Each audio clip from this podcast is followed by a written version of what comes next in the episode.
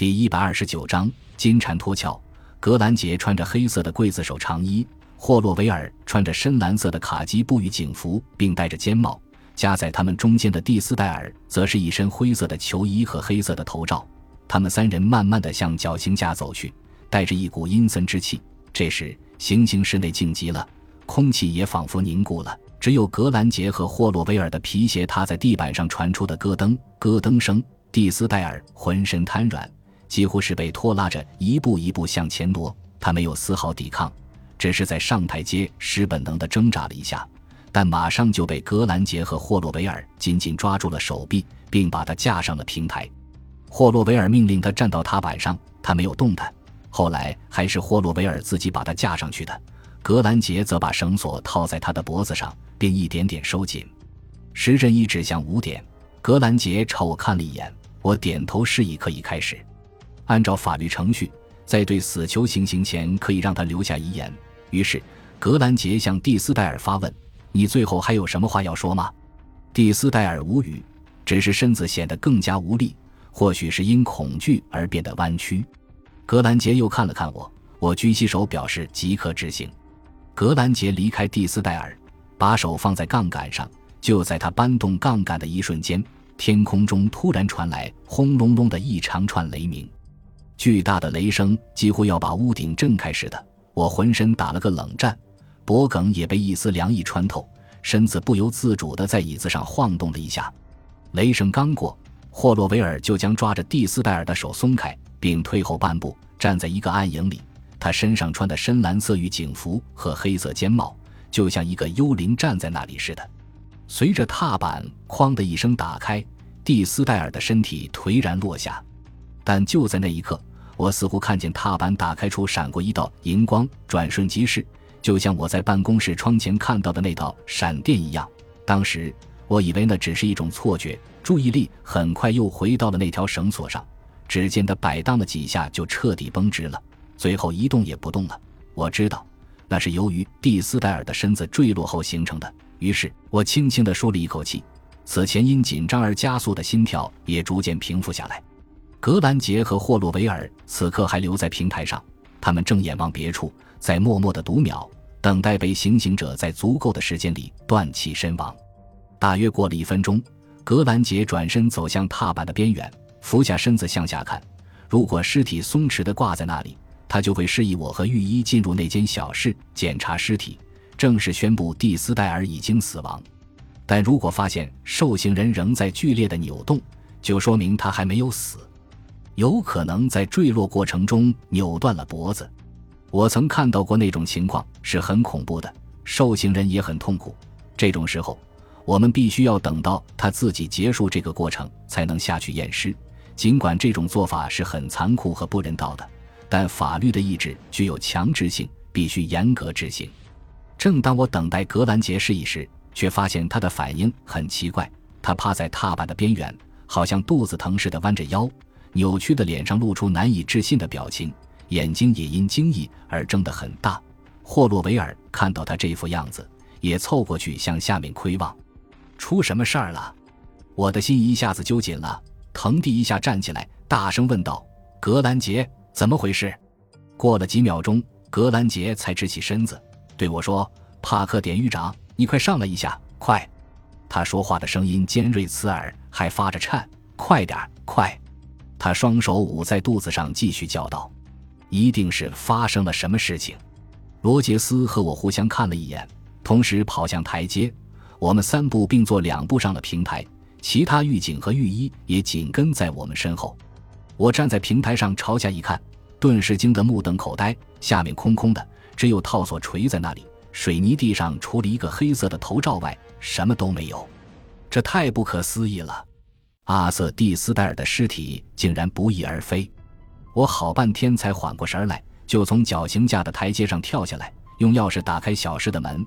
我幻想着蒂斯戴尔的尸体也许是从绳索上脱落，掉在室内，或许就靠在这扇小门上。我如果把门一开，就能滚出来。然而，幻想毕竟是不现实的。那个小空间里空荡荡的，根本没有蒂斯戴尔的影子。罗杰斯也在仔细检查绞索。过了一会儿，他告诉我，绳索上不可能做手脚，即便绳索没有套好，也只是一时终结不了蒂斯戴尔的性命。我叫狱警把灯拿来，借着光亮，沿着墙壁一寸一寸的检查，然后又查看地面，甚至连墙角以及墙壁与地面的接缝都看了，也没有任何问题。我只是在地面上找到了一块木头，约有一英寸长，不知道它在这里有多长时间了。总之，除了黑色头罩和这块木头，我连一根头发丝都没找到。他究竟到哪儿去了呢？对于蒂斯戴尔消失得如此一干二净，我百思不得其解。眼前的这两件东西，头罩和小木块，并不能告诉我什么。我静静地站在小室里，凝视着眼前闪烁的灯光。远处又传来滚滚的雷声。绞索尽头的蒂斯戴尔死了没有呢？我是亲眼看着他从踏板上掉下去的，而且绳索从摆荡到绷直的全过程，我也都看见了。他怎么就会突然不见了呢？我反复回忆着执行绞刑时的情景。但还是无法找到答案。这时，我甚至开始怀疑自己了。忽然，一股冷风吹过，我不禁打了个颤。这时，我突然想起蒂斯戴尔昨晚的诅咒。他说要从坟墓里钻出来，莫非他真的？想到这儿，我的后背猛然透出一股冷气。难道真的有另外一个世界存在？那里有着超乎自然的力量？蒂斯戴尔是个无恶不作的歹毒之人。他的邪恶会不会就是来自那个空间？当他被执行死刑的一瞬间，会不会是邪恶力量又将他收回？如果真是那样的话，今天的这一切就可以解释了。尽管我这样想着，但我却并不相信会有这种事。我是个讲究实际的人，也没有自己吓唬自己的习惯。即使面对最复杂和不可思议的事情，我也能寻求到合乎逻辑的解释。面对阿瑟·蒂斯戴尔消失的这个现实，我坚信这股力量只能是来自人间。也就是说，不管蒂斯戴尔是死还是活，他仍然在剑山监狱的高墙之内。没错，他肯定还在这里。我暗暗地说，然后迅速离开那间黑暗的小室，命令全体狱警集合，进行全狱大搜查。当狱警集合后，我发现霍罗维尔不在队列中。我问他去了哪里，有人报告说。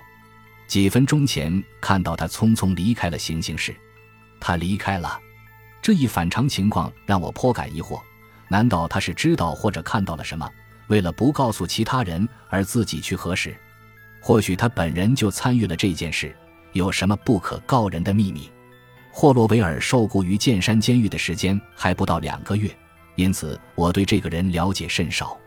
我通知全体狱警，如果有谁看到他。马上让他到我办公室来。